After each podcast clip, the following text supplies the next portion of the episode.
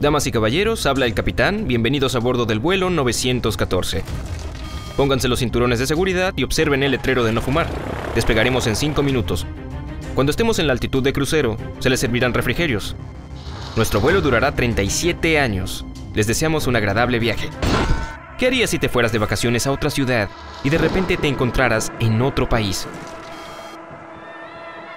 Supongo que los tipos más aventureros disfrutarían incluso de tal cambio de planes, pero la mayoría de nosotros estaríamos confundidos. De todos modos, apuesto que incluso los más temerarios de los aventureros al menos levantarán una ceja si se les dice que volaron por cerca de medio siglo. El 2 de julio de 1955, un avión hizo su camino desde Nueva York a Miami, Florida, era un buen día soleado, y 57 pasajeros a bordo estaban ansiosos por ver las cálidas playas y palmeras de Florida. El avión despegó sin problemas, pero tres horas después, cuando ya debería haber aterrizado en el aeropuerto de destino, no se veía por ninguna parte. Los radares de la torre de control en Miami no mostraron ningún avión que se acercara, y tampoco se recibieron señales de socorro. Cuando el control de tráfico aéreo se contactó con la torre de Nueva York, recibieron una respuesta desconcertante. El vuelo 914 simplemente desapareció de los radares en el aire. Todo indicaba que el avión se había perdido. Aparte de haber desaparecido de los radares, el control de tráfico aéreo no podía comunicarse con los pilotos con la radio. El DC-4 simplemente se desvaneció en el aire, sin dejar rastro de sí mismo ni de ninguna de las personas a bordo. La investigación se inició de inmediato. La ruta de vuelo tomó el avión sobre una parte del Océano Atlántico y parecía que la única explicación de su desaparición era que se estrelló en algún lugar del camino. Se desplegaron equipos de rescate, la Guardia Costera estaba explorando las aguas, pero aún así no tuvo suerte. No se encontró una sola pieza del avión perdido. Los investigadores solo pudieron encogerse de hombros, consternados. 61 personas, pasajeros más la tripulación, simplemente desaparecieron con una enorme máquina voladora. Finalmente, aunque el caso nunca se resolvió realmente, Hubo una declaración oficial de que el avión se estrelló y se llevó la vida de todos a bordo. Pero a pesar de las numerosas preguntas de los familiares afligidos, nadie pudo decir lo que realmente sucedió con el vuelo 914. Hasta 37 años después, al menos. Cambio de escenario. Ahora es el 9 de septiembre de 1992 y estamos en Caracas, Venezuela. Es un día perfectamente normal para Juan de la Corte, controlador de tráfico aéreo en el aeropuerto de Caracas. Se presentó en el trabajo, hizo un poco de café y tomó asiento, con vistas a los vuelos. Estaba dando algunos comentarios menores sobre un vuelo en curso, cuando sucedió algo extraño. Aparentemente de la nada, un nuevo punto apareció en el radar. Era como si un avión hubiera aparecido de la nada. O como si se hubiera escondido del radar y ahora hubiera decidido aparecer. De cualquier manera, era algo extraño de ver cerca de un aeropuerto civil. Y de la corte revisó las lecturas varias veces, pensando al principio que era un error. Sin embargo, no fue así. Las lecturas fueron correctas y pronto él y sus colegas pudieron verlo con sus propios ojos. En menos de 10 minutos, el culpable apareció en el campo de visión. Al principio, para el control de tráfico aéreo parecía un avión normal, pero a medida que se acercaba, pudieron ver que era, de hecho, muy antiguo.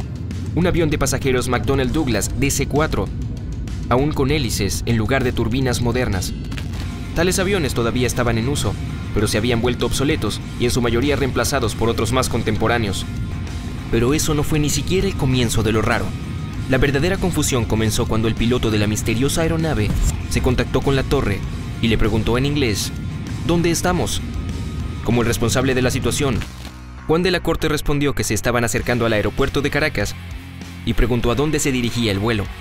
Hubo una pausa en el otro lado y luego el piloto respondió, somos el vuelo 914 de Pan con rumbo desde Nueva York a Miami, Florida, con una tripulación de 4 y 57 pasajeros a bordo. Esto tomó el control de tráfico aéreo completamente fuera de guardia. ¿Qué hacía un vuelo de Pan Am a 1700 kilómetros de su punto de destino? ¿Y cómo llegó hasta allí? De la corte se apresuró a hacerle algunas preguntas más al piloto. Y lo que escuchó a continuación lo desconcertó. El piloto dijo que su vuelo estaba programado para aterrizar en el aeropuerto de Miami a las 9.45 am del 2 de julio de 1955. Ahora era el momento de que la torre de control quedara en silencio.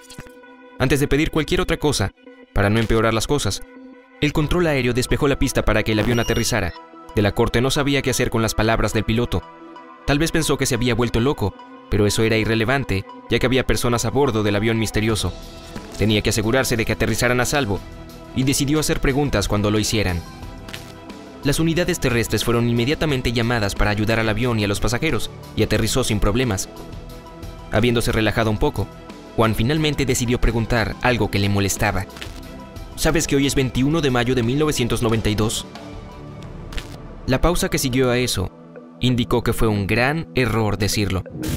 Cuando el personal de tierra se acercó al avión, la voz desconcentrada del piloto en la radio dijo, ¿De qué estás hablando? Cuando de la corte escuchó eso, supo que tendría que ordenar a los guardias de seguridad que fueran al avión y escoltar a los pasajeros y la tripulación. Sin embargo, mientras avanzaban hacia el avión, el piloto hizo algo que nadie esperaba. Juan escuchó la voz de pánico del capitán del vuelo diciendo, No, mantente alejado, nos vamos ahora. Y de hecho, volvió a arrancar los motores, y sin esperar el despacho para el despegue, condujo el avión a la pista. Juan intentó detenerlo por la radio, diciéndole que estaba creando una situación peligrosa. Pero el piloto no respondió. Simplemente condujo a la pista, aceleró y despegó. Durante algún tiempo se pudo ver al avión en el aire. Pronto solo desapareció como un punto en el radar y luego desapareció nuevamente. Ninguna palabra podría describir el impacto en el que se encontraban Juan de la Corte y sus colegas en la torre de control aéreo. Acababan de ver a un antiguo avión apareciendo de la nada. El piloto les dijo que se dirigía a Miami, y antes de que pudieran hacer nada, voló de nuevo, solo para desaparecer en el aire, como si hubiera sido una alucinación colectiva. No se encontró rastro de ese avión nunca más, y hasta el día de hoy, nadie puede explicar lo que sucedió esa mañana en Caracas. ¿Hueles eso? Huele un poco raro, ¿verdad? Sin embargo, debo decir que hay mucha controversia sobre la credibilidad de este evento.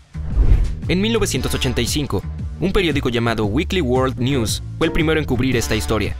Y sí, acabo de decir 1985, siete años antes de que apareciera la versión más popular. Más tarde, el mismo periódico volvió a contar la historia dos veces más, solo que con otros detalles. Y con 1992 como la fecha de un avión que viaja en el tiempo en el futuro. La imagen de Juan de la Corte, el controlador de tráfico aéreo en Caracas, también difirió del original de 1985, así que la historia fue en gran parte anunciada como falsa y se convirtió en una especie de leyenda urbana. Sin embargo, la leyenda aún vive, y muchas fuentes la vuelven a contar a su manera. Algunos incluso llegan a decir que los pasajeros del avión finalmente regresaron a sus hogares. Y extrañamente, ninguno de ellos lucía más viejo que 37 años antes. Mientras que todos los que conocían envejecían a un ritmo humano. Dicen que los médicos examinaron al piloto, la tripulación y los pasajeros, pero no pudieron encontrar nada fuera de lo común.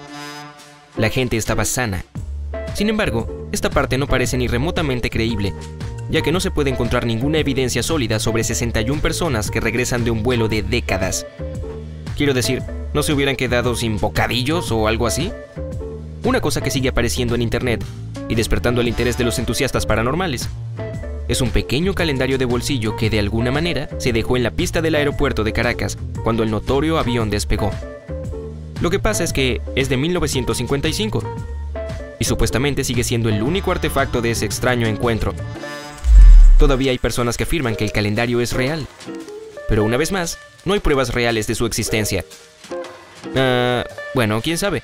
Tal vez sea solo un cuento, una leyenda urbana.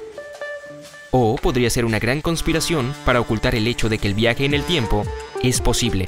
Supongo que nunca lo sabremos. Guiño, guiño. ¿Y qué piensas? ¿El vuelo 914 realmente se perdió en el tiempo durante 37 años? ¿O todo es un engaño?